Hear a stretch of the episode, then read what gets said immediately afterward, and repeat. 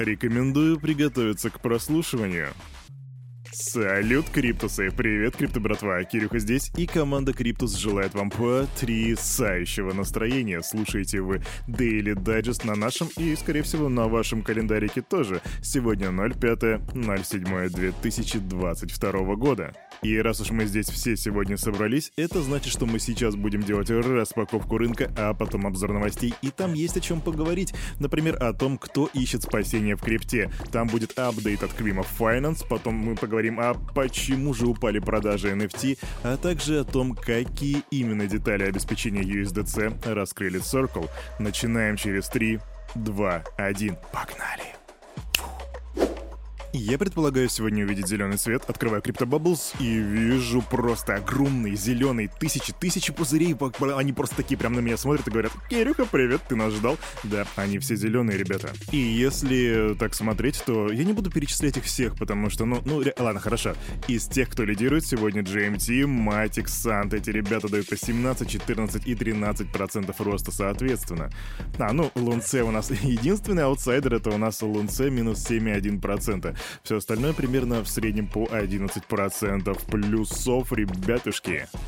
Битховен. Битховен 20 219 долларов, эфириум 1147 баксов. И чтобы вы понимали, биткоин дал рост почти что 6%, а эфириум дал 8,74%. И для Кирюхи это персонально обидно, потому что есть такой индекс, называется MVRV, который показывает недооцененность либо переоцененность актива.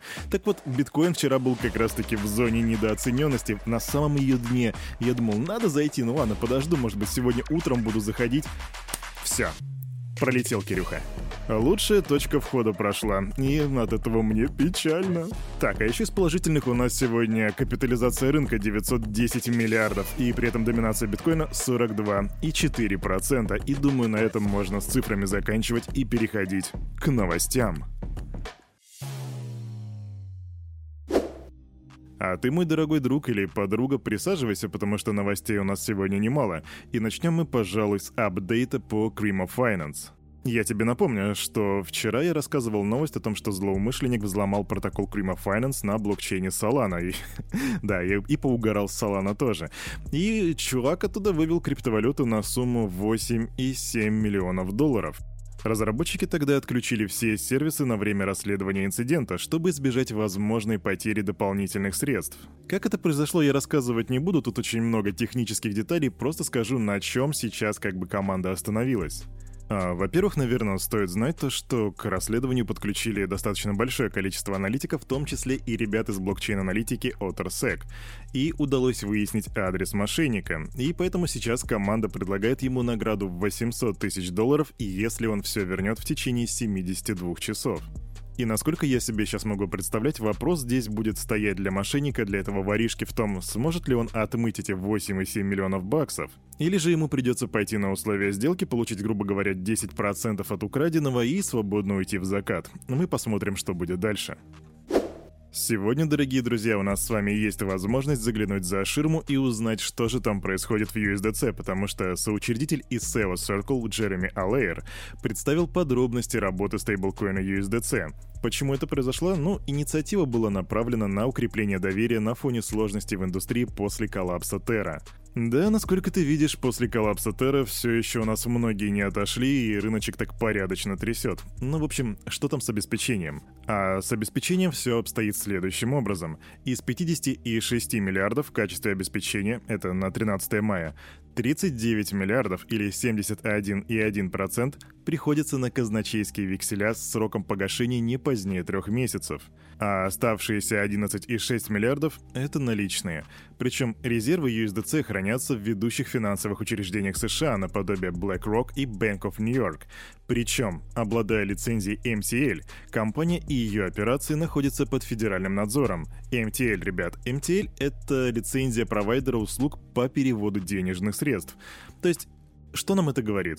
Это нам говорит о том, что вроде как у Circle все замечательно, и тут по-другому просто даже никак и не скажешь. Они и под государственным надзором, и у них есть обеспечение на 56 миллиардов, которые хранятся в достаточно серьезных организациях. Поэтому да, все, USDC это фарш. Только меня почему-то по-прежнему не оставляет какое-то некоторое внутреннее беспокойство. Но, возможно, просто это у Кирюхи шиза. Так что топаем дальше. Как ты думаешь, кто ищет спасение в крипте? Ну, как минимум, это будут граждане стран, где очень большие проблемы со внутренней валютой. Например, аргентинцы, которые спасаются от потенциальной девальвации песо в стейблкоинах. После отставки министра экономики Аргентины Мартина Гусмана, это было в субботу, криптобиржи зафиксировали всплеск объема торгов. Тогда песо обесценился примерно на 15% по отношению к DAI и USDT на нескольких ведущих местных биржах. Также был зафиксирован рост объема торгов в воскресенье на 300%. И тут криптобратва даже комментировать ничего не хочется. На самом деле это вполне себе такое естественное стечение обстоятельств. Если люди понимают, что государство не может прикрыть их, скажем так, тыл, если оно не может обеспечивать нормальное функционирование их внутренней валюты, то они бегут туда, где все более-менее стабильно – криптобиржи и стейблкоины. Но я вам напомню, что большинство криптобирж являются централизованными, так что имейте это в виду. 3 июля президент Центральноафриканской республики Фастен Аршан Штуадера в ходе прямой трансляции презентовал национальную цифровую валюту Санга Коин – по словам Туадеры, монета позволит модернизировать инфраструктуру страны и станет воротами к природным ресурсам ЦАР. Сангакоин станет валютой следующего поколения для Центральноафриканской Республики, так заявил президент. И самые финансово грамотные из нас сейчас такие думают, а чем же обеспечена эта валюта? Так вот, министр финансов страны заявил, что национальная цифровая валюта обеспечена Догикоином. Ладно, я пошутил. Она обеспечена биткоином но при этом как бы министр финансов не раскрывает детали механизма, и звучит это достаточно мутно. Мы будем пристально следить за этой ситуацией, а пока несемся вперед. Квик новость. Американо-израильская криптовалютная платформа Celsius уволит 150 сотрудников. С тех пор, как площадка объявила о приостановке вывода средств, она начала проводить реструктуризацию бизнеса, пригласив сторонних консультантов и юристов. Представители Celsius утверждают, что команда предпринимает шаги для сохранения активов и соблюдения интересов клиентов и партнеров, и эти действия включают проведение стратегических сделок, а также реструктуризацию коллектива и обязательств перед партнерами. И еще одна квик-новость. Криптовалютные платформы Voyager и Vault заявили о приостановке вывода средств, депозитов и торговли на своих платформах. Обе команды вслед за Celsius Network, Three Arrows Capital и Bible Finance назвали спад на рынке цифровых активов главной причиной блокировки операций. Спросите меня, что мы сейчас наблюдаем, и я скажу, что мы наблюдаем принцип домино, причем где каждая доминошка — это так или иначе централизованная компания. И это, к слову, о том, если вас спрашивают, а зачем нужна децентрализация? То вот, пожалуйста, как минимум три больших жирнючих примера, и, возможно, в ближайшем будущем их станет больше. Вы знаете, у нас давно не было всяких новостей про NFT, уж особенно цифр, поэтому я вам принес. В июне объем продаж на рынке NFT составил менее 1 миллиарда долларов впервые с июня 2021 года, то бишь за год. Продажи крупнейшего NFT-маркетплейса OpenSea в июне составили 670 миллионов долларов, а это на 75% меньше, чем в мае. Цены на самые продаваемые NFT также снизились. Некоторые токены из коллекции OtherBeat, которые пользовались высоким спросом в мае, упали в цене примерно на 30% за последний месяц, а стоимость предметов из серии Bored Ape Yacht Club снизилась почти на 33%. Причем для Кирюхи остается пока что не особо понятным один момент — это в отношении к какой валюте они обесценились. Потому что если это, допустим, произошло в отношениях к эфириуму, то там еще и эфириум в цене упал. Ух, да, это, наверное, очень жестко. Поэтому, если брать конечную точку NFT доллар, то там вообще обесценивание дикое, мне кажется, чуть ли не вплоть там до 60-70%. Поэтому, если ты мой криптобрат или криптосестра шаришь за nft и смотришь, что там на OpenSea творится, напиши в комментариях, насколько реально по отношению к доллару обесценились NFT. Я буду ждать этого коммента и идем дальше. NFT, NFT, NFT. Это уже предыдущий тренд. Сейчас Ethereum Name Service, ENS, вот что правит балом. Кирюх, чё, гонишь, что ли? Доменные имена? Ну, на самом деле, я давно себе прикидывал эту схему. И вот, пожалуйста, в воскресенье ее как бы начали реализовывать. В воскресенье 3 июля неизвестный владелец домена 000.eth продал его за 300 эфириумов или 316 тысяч долларов. Сделка прошла на маркетплейсе OpenSea. Причем в коллекции нового владельца теперь как минимум три доменных имени системы Ethereum Name Service. Так что вы можете видеть, как некий чувак коллекционирует уже уникальные доменные имена и, возможно, Хотя это не финансовый совет и не финансовая рекомендация, но я бы подумал о том, а может быть стоит забронировать пару прикольных имен, не? Посиди, подумай, а мы топаем дальше.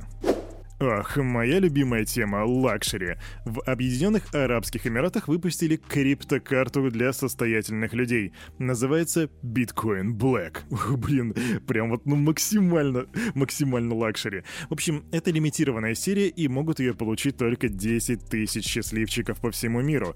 Карта считается входным билетом в мир предметов роскоши и уникальных впечатлений.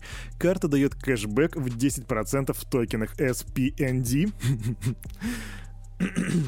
А, да, ребят, чтобы вы понимали, SPND э, это... Я, я просто вам скажу, что он находится на 2063 месте в CoinGecko, и его ценник составляет 0.0007 доллара. А рыночная капитализация всего лишь 713 тысяч долларов. Так вот, карта дает кэшбэк в 10% именно в этом токене, который можно будет использовать на How Living Luxury Marketplace. Это такой онлайн-бутик с роскошными часами, автомобилями и частными особняками и прочим, прочим вот этим вот богатым фаршем, которому, ух, я никогда, никогда даже руку не... Меня даже не подпустили к такому маркетплейсу. Но надеюсь, кто-то из вас, крипто-братва, станет владельцем этой уникальной Black Bitcoin карточки и сможет меня туда провести. Ведь вы сделаете это для меня, не так ли? А на этом, на это утро у парня за микрофоном все с вами, как всегда, был Кирюха и команда Криптус желает вам потрясающего настроения на весь оставшийся день. И, конечно же, помните, что все, что здесь было сказано, это не финансовый совет и не финансовая рекомендация. Сделайте собственный research, прокачивайте финансовую грамотность и развивайте критическое мышление. Обнимаю, увидимся завтра. Чао.